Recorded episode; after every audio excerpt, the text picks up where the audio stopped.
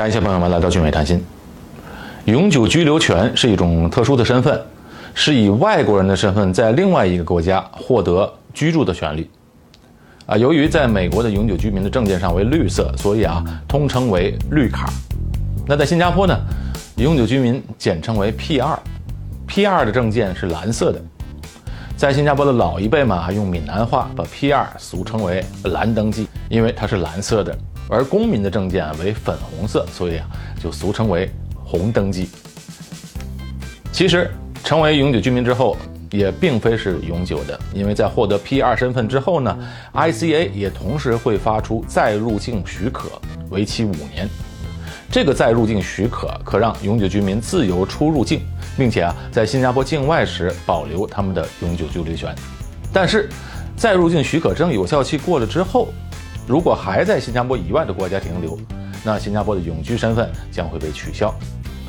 成为了新加坡永久居民之后，如果符合条件的话，可以申请加入新加坡国籍。那新加坡的 P.R. 可享受新加坡一些公民待遇，比如可以在新加坡自由的就业和创业。不过，P.R. 呢没有投票权，在福利方面的待遇也没有公民多。成为新加坡永久居民，您需要向 I.C.A. 申请。那已经取得永久居民身份，可为配偶和未满二十一岁的未婚子女申请永居权。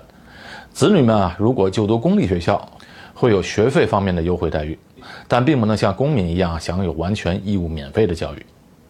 另外，最重要的，新加坡的男性都需要在十八岁左右参与名为“国民服役”的军事训练，也就是当兵。为期两年的训练啊，是新加坡年轻男性。磨砺品格、成长发展、培养领导力的训练。那根据征召法令，所有新加坡籍以及 P2 的男性公民必须在年满十六岁半时登记入伍，他们必须在十八岁时服役两年，此后每年需要参加战备军人服役的训练。成为了 P2 之后啊，你必须要尽快融入这个社会，并且认同新加坡的共同价值观。什么是新加坡的共同价值观呢？就是，无论你从哪里来，是什么民族种族，无论说什么语言，是什么宗教信仰，你都必须要认同这个共同价值观。这个五大共同价值观分别为：国家至上，社会为先；家庭为根，社会为本；关怀扶持，尊重个人；求同存异，协商共识。种族和谐，宗教宽容。你发现没有啊？新加坡的价值观啊，它是很务实的，没有多么大的崇高目标，基本上都是关注在个人、家庭和国家这三个层面。如果国人遵循这五大共同价值观，大家将会感到幸福快乐，也能共同打造既有同情心又有凝聚力的社会，使国家和社会变得更加繁荣，获得更好的发展。相反，傲慢骄傲在这里是行不通的。温良谦和、互相尊重是新加坡大多数人的待人处事之道。当你成功获得新加坡永居身份之后，有一些基本的事项需要处理，以确保你顺利过渡到新加坡的身份。比如，需要准备申请新加坡的新 Pass。完成 P2 手续后啊，你需要注册这个新 Pass 啊，这个呢就是新加坡的数码个人身份认证。所有的居民住在新加坡的公民、永久居民以及居住在新加坡的外国人的数码身份证，有了这个呢，非常方便，可以让您轻松的、安全的透过线上和线下使用政府和民间部门的服务。再有呢，你需要去银行更新一下您在银行的账户信息。之前您可能是以呃工作身份来登记的 PR 身份，那么现在需要您在银行把那身份改过来。前去银行的分行提供护照、新加坡的身份证以及以前过期的准证，以及银行卡、入境许可、再入境许可的复印件就可以了。再有呢，就是保险。那您之前可能有一些医疗住院险等等，那么之后呢，您的保单上的身份也一定要更新为新加坡的身份证号，以确保您的保险正常生效。另外，新加坡的住院医疗险啊，是和新加坡基本的医保挂钩了。那您有了 PR 身份之后，也有了公积金，这时候您的住院医疗险需要和公积金关联起来，联系您的保险经纪人，他会帮您处理这些事情。如果您还没有买房，是租房的话，您需要联系中介或者房东，更新您的租房信息。还有呢，就是驾照，拿到 PR 之后，可能您在 PR 之前已经申请了驾照，不过那个驾照呢是有有效期的。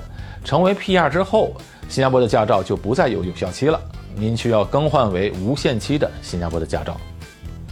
那带上新加坡的身份证和一张照片，支付相关费用，几天后你的新驾照就会邮寄到你的地址。另外，刚才那个国家医保啊，我再补充一句，这个国家医保叫做 MediShield Life，是用公积金交费的。如果您已经有了住院保险，需要把商业的住院保险和国家医保相关联，这时候保险公司会把您原来的保单变更一下保单号，您就有了新的保单号。之后的商业住院保险的保费，一部分用公积金，一部分用现金交费。当然，在新加坡少不了要跟税务局打交道，您啊登录一下 IRAS 的网站，确保您那边的身份也已经更新为 PR 的身份了。再有呢，如果您之前买了车，您也需要在交通局，啊，在新加坡叫新加坡路交局 LTA，去 LTA 的网站上来查找资料以及更新您的身份。如果您住在祖屋，那么您在 HDB 的停车位也需要登录到 HDB 的官网，提供相关信息，更新成新的 PR 身份。当然，如果您住在私人公寓的话，您只需要和那一个公寓的物业管理更新一下就好了。